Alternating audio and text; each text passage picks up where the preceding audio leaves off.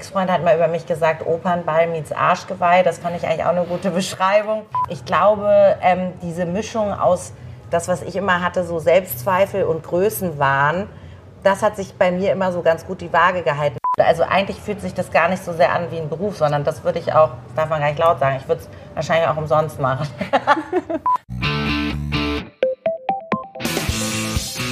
Turi 2 Podcast. Menschen, Medien, Marken. Laura Karasek trägt einen berühmten Namen und blickt mit 37 Jahren schon auf eine bewegte Medienkarriere. Sie ist Rechtsanwältin, Buchautorin und häufig zu Gast in Talkshows.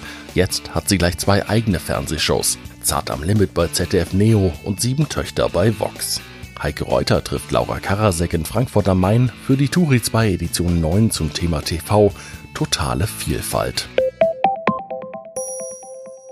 Laura Karasek, wie darf ich Sie vorstellen? Als Rechtsanwältin, die jetzt auch im Fernsehen moderiert, als Buchautorin, die Podcasts macht und Online-Kolumnen schreibt oder gleich als multimedial begabte Tochter von Helmut Karasek, die ich glaube auf Instagram 12.000 Follower hat? Bitte nicht als Instagrammerin. Die Zahlen sind so, äh, so schlecht, da kann ich mich ja nicht mit brüsten. Nein, am liebsten bin ich schon äh, inzwischen, glaube ich, Autorin und Moderatorin.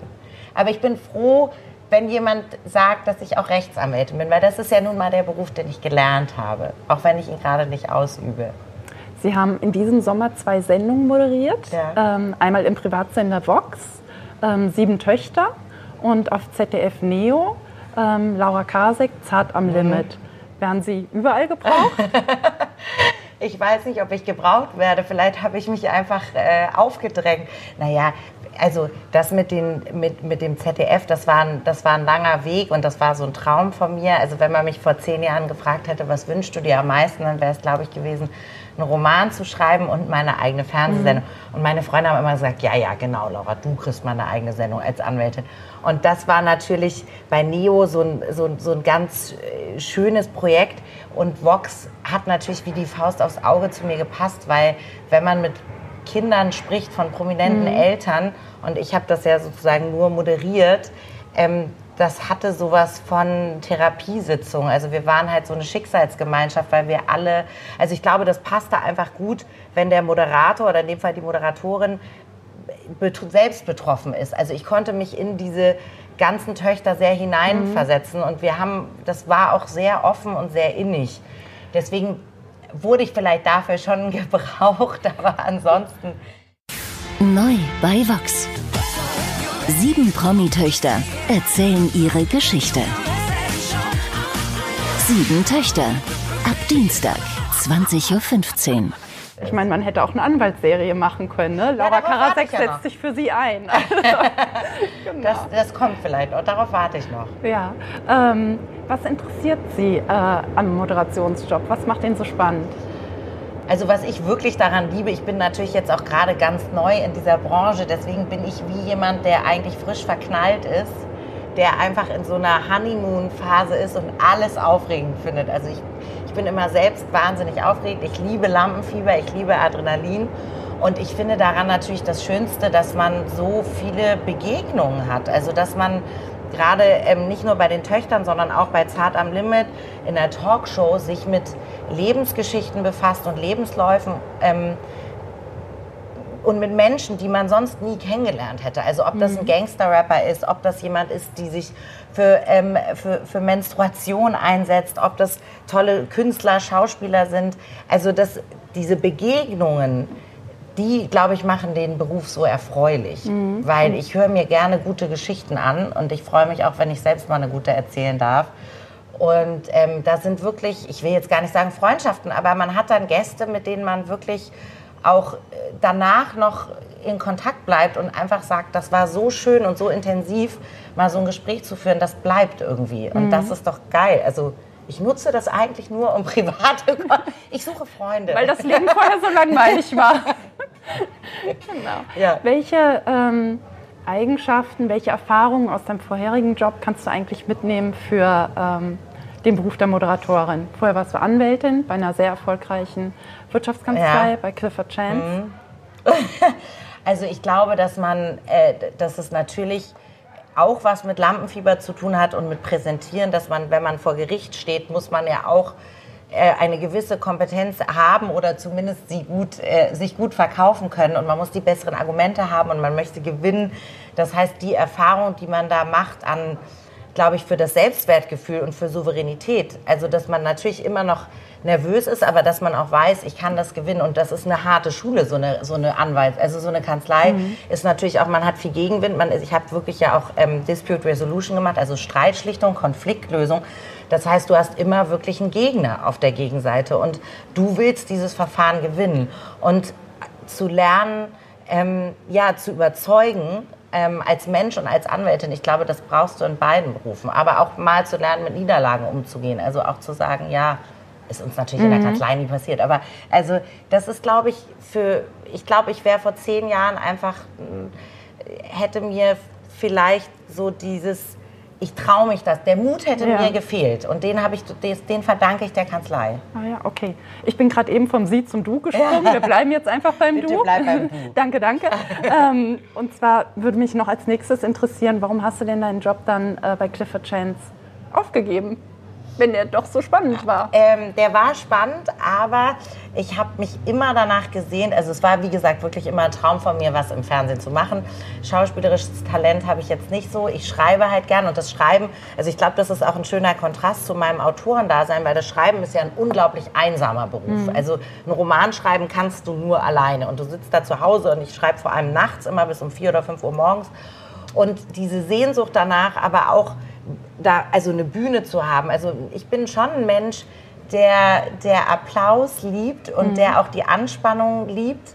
Und ähm, das habe ich so ein, also ich habe im in der Kanzlei so ein bisschen die Auseinandersetzung mit, mit kulturellen und gesellschaftlichen Themen vermisst. Also du machst dann natürlich viel Wirtschaftsrecht mhm. und das ist hochspannend und sehr anspruchsvoll. Aber das, seit ich da raus bin, merke ich, dass ich viel mehr Zeitung lese, dass ich viel mehr wieder Romane lese, weil du den ganzen Tag sonst juristische Texte liest mhm. und dann hast du abends keine, keine Lust mehr und ja. keine Zeit. Und jetzt beschäftige ich mich mit dem, was ich wirklich auch privat tun würde. Also eigentlich fühlt sich das gar nicht so sehr an wie ein Beruf, sondern das würde ich auch, darf man gar nicht laut sagen, ich würde es wahrscheinlich auch umsonst machen. okay, jetzt haben alle mitgeschnitten ja, oder wir schneiden das nachher raus. raus. So einmal drüberlegen, ganz genau. Du bist jetzt 37 ja. Jahre alt. Ähm, schaust du heute anders auf dich als vor zehn Jahren? Ja, also ich schaue, ich meine, ich bin Kind von zwei Kritikern. Das heißt, ich habe immer auch, und ich glaube, da ist auch die Juristin noch in mir, ich hatte immer so einen krassen inneren Richter auch. Also ich hatte immer so eine Jury, die auch ähm, gesagt hat, das ist nicht gut genug oder da musst du besser werden. Also ich, hab, äh, ich, ich bin nicht verbissen, aber ich bin schon ehrgeizig. Und ich glaube, dieses ganz ähm, Kritische habe ich versucht, ein bisschen abzumildern, weil das ja auch eine Form von Narzissmus eigentlich ist. Also mhm. sich selbst auch im Negativen so wichtig zu nehmen und zu denken, alle reden schlecht über mich oder alle lästern über mich. Das ist ja auch sehr, sehr selbstbezogen. Ich glaube, ähm, diese Mischung aus das, was ich immer hatte, so Selbstzweifel und Größenwahn, das hat sich bei mir immer so ganz gut die Waage gehalten. Also diese Liebe auch zum Leben und diese Lebenslust und Lebensfreude, auch gepaart mit einer gewissen Angst und Ängstlichkeit mhm. und mit der Sehnsucht auch danach, geliebt und gemocht und akzeptiert zu werden und so. Ähm, ich kann jetzt etwas besser mit Kritik umgehen, tatsächlich. Also das ist sicherlich durch die, durch, auch durch den ersten Roman gekommen und so, dass man sich ein bisschen dickeres Fell zugelegt hat, wobei ich das eigentlich schade finde, weil ich immer denke, warum soll ich mir ein dickeres Fell zulegen sollen? Also mhm. ich fände es eigentlich schöner, wenn der Umgang insgesamt auch in den Medien etwas liebevoller wäre und auch auf den sozialen Medien, ja. ähm, dass man dann immer sagt, ja, aber du musst abgehärtet sein und so. Ich will gar nicht abgehärtet, ich möchte berührbar sein und ich möchte auch berührt mhm. werden. Und wenn ich nicht mehr berührt werde von, vom Fernsehen und von Filmen und von Musik und von Kunst, dann finde ich, das ist das ein großer Verlust. Insofern habe ich gar keine Lust, das mir ganz abzutrainieren. Aber ich glaube, eine gewisse Stärke, die ich sicherlich mit Ende 20 noch nicht hatte, auch bevor ich Mutter war, bevor ich auch meinen Vater verloren habe. Also man hat auch so schon die ersten äh, Täler durchschritten. Mhm. Ich glaube, das, das hat sich schon verändert natürlich. Mhm. Mhm. Hat das auch so zum Umdenken geführt, dass du gesagt hast, so jetzt habe ich den einen Job gemacht, ich möchte noch was anderes? Ja, total. Also der Tod meines Vaters hat sicherlich dazu geführt, dass ich gedacht habe, ähm, du musst die Dinge jetzt machen, also du musst mhm. deine Träume jetzt verwirklichen, weil er das auch so gemacht hat und ich glaube, der war beruflich ein sehr, sehr glücklicher Mensch und meine Mutter auch und das waren insofern beides immer Vorbilder für uns Kinder. Und ähm, ich hatte das dann auch sechs Jahre gemacht als Anwältin, dann war auch gut. Also ich bin nicht so monogam beruflich. Beruflich. Ja, ich wollte dann was Neues. Das klingt jetzt so nach Loriot. Mhm. Ich wollte ein Jode. Ich habe was Eigenes. Ich habe ein Jode-Diplom. Nein, aber ich wollte, ich, ich wollte mich noch mal was trauen. Ich wollte mir, glaube ich, selbst oder irgendjemandem irgendwas beweisen. Ich weiß bis heute nicht wem, aber dass man halt sagt, so. Es muss gar kein Beweisen sein. Es kann ja einfach ein sich ausprobieren ja. sein. Mhm. Also es, ich, ich habe gedacht, wenn ich das nicht mache, ärgere ich mich in 20 mhm. Jahren. Mhm. Und das sollte es irgendwie nicht sein. Mhm. Ich wollte mich nicht ärgern. Vor allen Dingen nicht über mich. Sich über sich selbst zu ärgern, ist ja das Allerärgerlichste. Ja, oder dieses Gefühl zu haben, too late. Genau, mhm. genau. genau. Nee. Bist du in der Welt der Medien angekommen? Ich fühle mich da sehr wohl. Ähm, ja, ich würde, ja, was heißt angekommen? Ich glaube, ich hoffe, dass ich das nicht verliere, dass ich mich nicht verbiegen lasse und dass man irgendwie so diese, die, diese Neugier und auch diese Euphorie behält und dass ich irgendwie dieses, ja, es ist ja heute immer mehr denn je eine Authentizität und alles muss echt mhm. sein und so.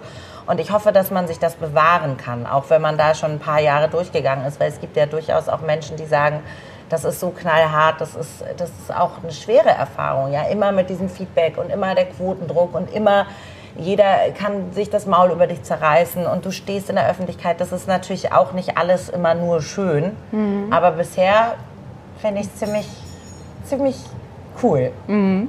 Ähm, welche Talente mit, bringst du mit, um diesen Job der Moderatorin zu machen? Ich hoffe oder ich glaube, dass ich mitbringe, dass ich natürlich auch als Autorin mit der Sprache gut arbeiten kann und vor allen Dingen als Juristin. Also auch dafür war das natürlich wichtig, dass du, wenn, wenn du Jura studiert hast, dann kannst du einfach sehr präzise formulieren und du weißt auch, worauf es ankommt. Und du kannst aber auch polemisch sein und du weißt auch, wie du polarisierst und so. Also die Sprache ist ja ein wunderbares Mittel auch, mhm. ähm, dass du geschickt einsetzen kannst, auch um deinen Gästen vielleicht was zu entlocken um Menschen zu unterhalten. Ich glaube, Komik und Humor ist wichtig und ich glaube, die größte Fähigkeit, die ich hoffentlich habe, die mir jedenfalls nachgesagt wird und ich behaupte, ich habe sie, ist über mich selbst zu lachen. Also sich selbst ja. nicht so ernst zu nehmen, sondern so eine gewisse Selbstironie, dass man auch sagt, ja, ich bin manchmal tollpatschig und ich bin manchmal ungeschickt und ich trete auch in jedes Fettnäpfchen und ich bin mein eigener chronischer Versicherungsfall. Aber ich, ich weil das ist, glaube ich, ich finde Menschen sympathisch, die über sich selbst lachen können. Was musst du noch lernen? Ich muss noch lernen, ähm, geduldiger zu sein und genügsamer. Also ich will dann immer, dass die Dinge sofort passieren.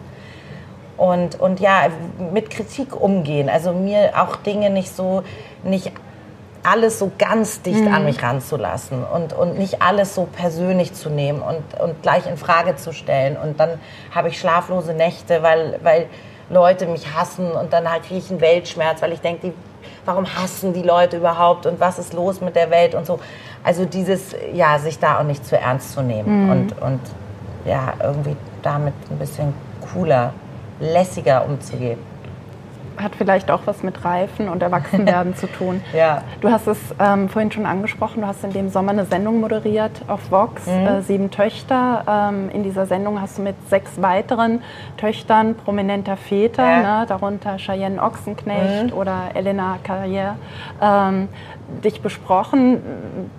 Was hast du daraus gelernt aus dieser Sendung? Was hast du für dich da selbst mitgenommen? Also für mich war total interessant, dass es uns eigentlich allen sehr ähnlich ging mit diesem mit dieser Reduktion, also mit diesem immer, ja, das ist ja nur die Tochter von.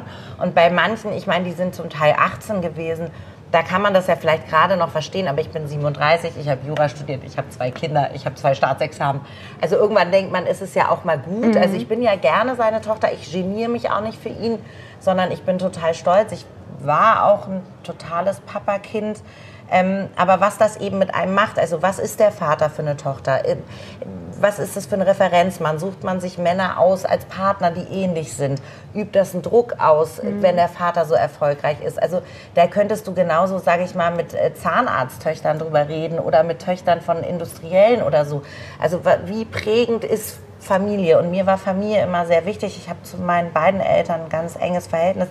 Und du siehst aber auch, was das eben anrichten kann, wenn das nicht funktioniert. Und dieser, dieser ehrliche und offene Austausch mit Kindern über dieses konkrete Thema, ähm, das war für uns alle, glaube ich, neu, weil ich nie eine Freundin hatte, mit der ich da so unverblümt drüber mhm. sprechen konnte, was mhm. das auch ist, dass man nun hatte ich einen Vater, für den ich mich Gott sei Dank nicht schämen musste. Also da waren ja schon auch Kinder, die auch gesagt haben, naja, also meine Mama oder mein Papa war im Dschungel. Ne? Ja. Oder mein, also da ist, mein Vater war ja jetzt nie in der Bild mit einer Schlagzeile irgendwie Helmut Karasek besoffen im Stripclub mhm. erwischt oder so. Also was macht das auch mit einem, wenn man sich geniert, wenn man in der Schule da deswegen gemobbt wird und so? Das fand ich, das fand ich sehr, das fand ich sehr interessant. Also auch diese Sippenhaft und dieses ganze ja, du bist doch bestimmt so und so. Also an dem Promi-Kind ist ja ein negativ konnotierter Begriff. Das ist ja nichts Positives. Mhm. Du bist ein Promi-Kind. Das heißt, dann, das ist ja zunächst mal eigentlich ein Statement, du kannst nichts, du weißt nichts und du hast nur was, weil. Und damit zu brechen war mir total wichtig mit diesem Klischee und mit dieser Schublade. Mhm. Ähm, was haben dir deine Eltern mit auf den Weg gegeben? Du hast gesagt, beides seien sehr starke Persönlichkeiten ja. gewesen. Also ich glaube, die haben mir beide beigebracht, ähm, also natürlich spielte Bildung bei uns zu Hause eine große Rolle und ich glaube auch, dass Ehrgeiz, also dass, dass, dass uns Kindern gesagt wurde, ihr könnt alles machen, ihr könnt alles werden.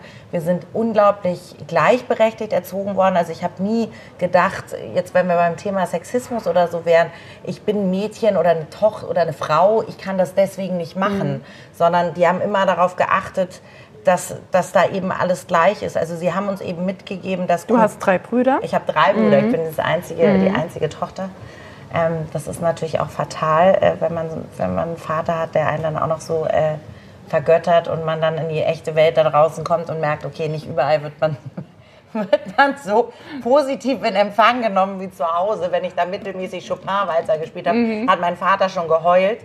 Ähm, also ich glaube, dieses mutig sein und sich selbst was zutrauen und, und Freude an Bildung haben, Freude an Gedichten, mhm. Freude an klassischer Musik, Freude aber auch an Popkultur, ähm, sich nicht verbiegen. Also ich glaube, meine Eltern sind beide ganz liebevolle, herzliche und, und weltoffene Menschen und und dass, dass da also dass man irgendwie tolerant ist und liberal und, und fast so Hippie-Style. Also mhm. ich sage immer leben und leben lassen. Ich finde, beurteilen ganz schwierig. Also ich finde immer, jeder soll so sein, wie er ist. Mhm. Meine Wo Eltern haben mich so sein lassen, wie ich war. Wurde bei euch zu Hause auch ferngesehen? Ja, ja. Also sehr gewählt. Wir mussten natürlich, was heißt, wir mussten im Nachhinein, bin ich dankbar, aber wir haben mit meinen Eltern viele alte Filme geguckt, also Lubitsch und Charlie Chaplin und Billy Wilder natürlich und also die ganzen Klassiker. Ähm, ähm, aber wir haben auch natürlich Wetten das geguckt. Also mhm. das war auch, mein Vater war ja auch mit Gottschalk befreundet und mit, ist mit Jauch befreundet und so. Wer wird Millionär wurde bei uns natürlich immer gespielt. Ähm, das hatten wir dann auch tatsächlich als Brettspiel. Also da haben wir uns immer gebettelt, wobei ich immer die Schlechteste war, weil ich hatte so kein Fachgebiet. Also in meiner Familie mhm. bin ich der Anti-Telefon-Joker. Weil mein Bruder besetzt Geografie und mhm. Fußball. Mein Vater war Literatur und Geschichte. Meine Mutter war Musik und Literatur und Theater. Und ich, also den Jura-Joker gibt es ja nicht. Also ich, ich, ja, aber wir haben viel so Quiz-Sendungen. Da hatten meine Eltern große Freude dran. Mhm. Ja. Gab es auch was, was du nicht sehen durftest, was du aber gern gesehen hättest?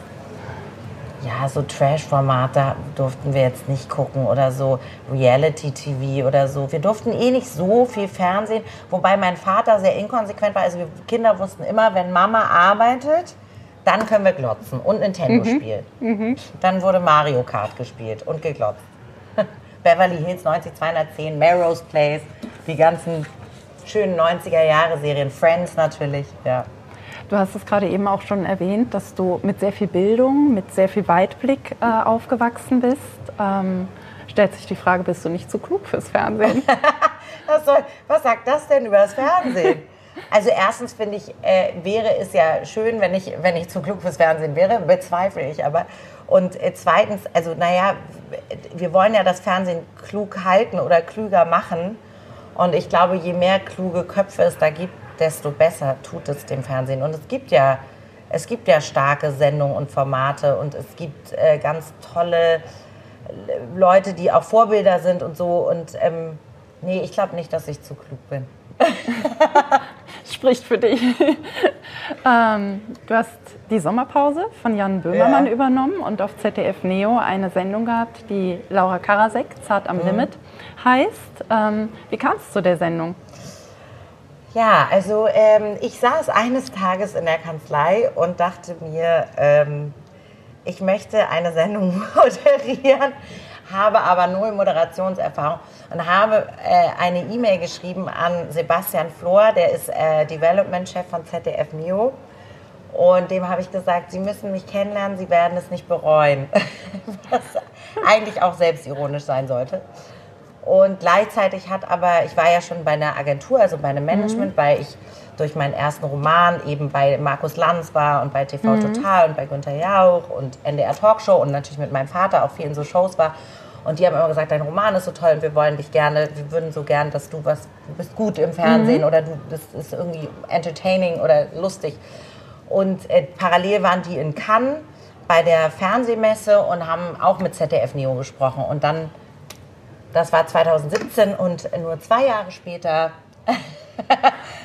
habe ich eine Sendung bekommen. Also ja, das war dann ein langer Prozess. Dann haben wir einen Piloten gedreht und der hat dann funktioniert. Und dann haben sie mir gesagt, du kriegst eine Staffel. Und ähm, dann habe ich irgendwann in der Kanzlei halt entschieden, dass ich damit aufhöre und jetzt ZDF Neo mache. Mhm. Ähm, ist dein Name Programm? Zart am Limit? Mhm. Ja, das haben wir schon versucht. Also das sollte natürlich so eine... Ähm, das sollte auch so ein bisschen mich beschreiben, weil ne, dieses Selbstzweifel Größenwahn oder dieses, der Mensch an sich ist ja ein widersprüchliches Wesen und hat, glaube ich, jeder hat eine total verwundbare und zarte Seite und jeder hat aber auch eine taffe mhm. Seite. Und ähm, ein Ex-Freund hat mal über mich gesagt, Opernball meets Arschgeweih. Das fand ich eigentlich auch eine gute Beschreibung oder äh, prollige Poetin oder so. Also ich finde es immer wichtig, dass man eben nicht in einer Schublade ist, dass man nicht sagt, ich möchte jetzt nur Hochkultur machen und ich möchte irgendwie nur noch äh, Salzburger Festspiele und bei mir sitzen jetzt nur noch, ähm, obwohl ich ihn liebe, die Stuttgart Bares dieser Welt, mhm. sondern hey, da sitzt auch mal jemand, der hat auch eine spannende Lebensgeschichte, aber macht vielleicht irgendwie Gangster-Rap oder so. Also ich finde, dass ich, ich finde immer diese Trennung zwischen irgendwie, das ist jetzt aber intellektuell und das darf man e aber nicht als mhm. Intellektueller und das muss man aber. Das finde ich irgendwie schade. Weil ich glaube, da verpassen beide Seiten was. Und deswegen sollte eben das Zarte und Einfühlsame da eine Rolle spielen, aber auch das, ja, die kann auch ans mhm. Limit gehen. Also da wird auch mal ein Schnaps getrunken. Heute hau ich einen drauf. Herzlich willkommen im Pornobus. Wie groß ist die Menge an Ejakulat beim Samenerguss? Wie viel? Das Glas hier, oder? Milliliter, Gramm, was möchtest du? Liter. Wenn der die ganze Woche nicht hat, kommt da mehr rausgeschossen. Man denkt immer so, wo kommt das alles her? Was ist ein Blutpenis? 20 Zentimeter. Wie schmeckt Sperma? Noch nie probiert. Was glaubt ihr, wie es schmeckt? Neutral. Was heißt neutral? Wie Wasser? Wie Milch? Oft finde ich ein bisschen salzig. Nee, Milch hat ja Geschmack. Beantworte du uns doch die Frage. Edamame. Es ist nicht lecker, es ist nicht eklig. Es, es hat wenig Kalorien und Proteine. Was machst du anders als die bestehenden Talkshows? Also wir haben versucht, äh, damit was zu machen, was so ein bisschen eine Mischung aus Talk und Late Night ist. Also schon auch mit Spielen, mit Elementen, mit Einspielern. Also dass man irgendwie sagt, naja, es ist eben nicht der klassische Markus Lanz, es ist auch keine politische Talkshow, es ist nicht Anne Will oder sowas, sondern es ist eine, es ist eine Talkshow, in der auch mal Menschen zu Wort kommen, die vielleicht nicht super berühmt sind, mhm. sondern die einfach für was stehen, für eine Geschichte, für eine Sache, für einen Kampf, einen inneren oder für, für, für und ich glaube, dass das was Besonderes war, dass die Leichtigkeit, die die Sendung hatte und aber auch die Tiefe, ähm, mein Vorbild ist ja schon ein bisschen immer so Ina Müller, Inas Nacht. Aber äh, das ist natürlich, äh, dass wir noch ein bisschen mehr vielleicht äh, spielen und natürlich auch uns an junge Leute wenden wollen, die vielleicht gar nicht mehr so viel Fernsehen, die vielleicht sagen, ich gucke eigentlich nur noch YouTube oder Netflix oder so und die wieder zu kriegen, dass mhm. sie auch debattieren und dass sie auch sagen, Mensch, ich habe da gesehen, es gibt das und das Problem oder es gibt, wir hatten auch eine Sendung, die war nur, da ging es nur um Monogamie. Also ist das heute noch zeitgemäß? Wie können wir damit, äh, da war ein Gast, die, die in einer offenen Ehe lebt und, und ein Agenturchef, der eine Alibi-Agentur hat und so. Also das sollten Themen sein, die so die Menschen in meiner Altersgruppe betreffen und umtreiben. Und ich glaube, das gibt es noch nicht, behaupte ich jetzt mal. Du hast es gerade eben gesagt, dass sie versucht, auch Leute, die bisher YouTube sehen, fürs Fernsehen wieder zu begeistern. Was kann Fernsehen, was YouTube nicht kann? Das Schöne am Fernsehen ist doch, dass es da, da ist ja schon, sage ich mal, eine Redaktion dahinter und da sind Menschen dahinter, die wirklich davon was verstehen. Und ich glaube, dass das Fernsehen, wenn es gut gemacht ist, es gibt auch tolle YouTuber, keine Frage, aber dass natürlich die, die Durchdachtheit und die, die Struktur, die dahinter steht, eine andere ist, als wenn sich einer da hinsetzt und einen Beauty-Blog macht oder sowas. Also es gibt auch relevante YouTuber, aber ich finde, ich finde das schon fragwürdig, wenn die Reichweite von gewissen, also wenn Leute nur noch Tutorials angucken, fände ich das irgendwie schade. Also das Fernsehen hat ja schon noch mal eine andere, ja, ich will jetzt nicht sagen faktische oder eine Überprüfbarkeit oder so, aber da steht ja, da sind ja Leute dahinter, die haben das gelernt und die verstehen was davon und ich fände es schade, wenn es nur noch YouTube gibt. Es kann ja beides nebeneinander funktionieren. Wie ist dein Mediennutzungsverhalten? Ich gucke, äh, ich schaue schon fern, aber ich schaue viel Mediathek. Also ich, weil ich einfach durch meinen Lebenswandel, ich möchte das dann sehen, wann ich das sehen will und nicht, wann es läuft. Also insofern bin ich, ich bin eigentlich zu alt, das zu sagen, aber ich bin auch so ein Mediathek-Schauer. Und ich bin natürlich auch jemand, ich schaue gerne Serien, ich schaue auch gerne mal eine amerikanische Talkshow. Ich finde, man kann sich auch von vielen Formaten und, und auch anderen Kulturen was abgucken oder so. Aber ich schaue auch, wie gesagt, sehr gerne Inas Nacht. Ich liebe die Schöne Berger. Ich gucke sehr gern Pussy Terror TV, also Kebekus. Ich liebe Martina Hill. Ich liebe die Kräumann. Also es gibt ja ganz mega geile. Ich bin total verliebt in Glashäufer Umlauf schon seit Jahren. Also äh, es gibt, äh, wir haben auch hier geile Sachen. Und wenn es so Serien gibt wie äh, Bad Banks, äh, das, es spielt natürlich hier auch in Frankfurt, aber das ist einfach schauspielerisch und, und auch von der Regieleistung, das ist so großartig. Sowas schaue ich dann schon gern. Und ich glaube, sowas kann dann auch nur das ZDF oder eben so ein Sender auf die Beine stellen. Oder ich liebe auch Jerks zum Beispiel mit Christian Ulm und Fari Yadim oder ähm, jetzt diese neue Serie How to Sell Drugs Online Fast, die fand ich auch ganz toll. Also es gibt schon, gibt schon gute Sachen, die da gemacht werden. Man muss sie nur finden. Man muss nur aussortieren. Es ist wie mit allem. Also im Internet muss man ja auch, wenn man einen Tisch kaufen will, auf einmal hat man 200.000 Angebote. Und so ist es beim Fernsehen auch, dass man immer ins Feuilleton guckt. ne? Genau, und dass man sich mal informiert, was ist denn gut und was ist gut bewertet oder was können Leute empfehlen oder so. Und dann findet man auch die, die feinen Dinger.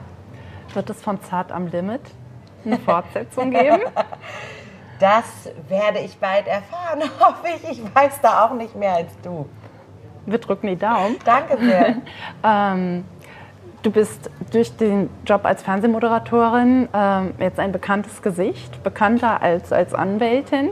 Ähm, wie klasse findet das dein Mann?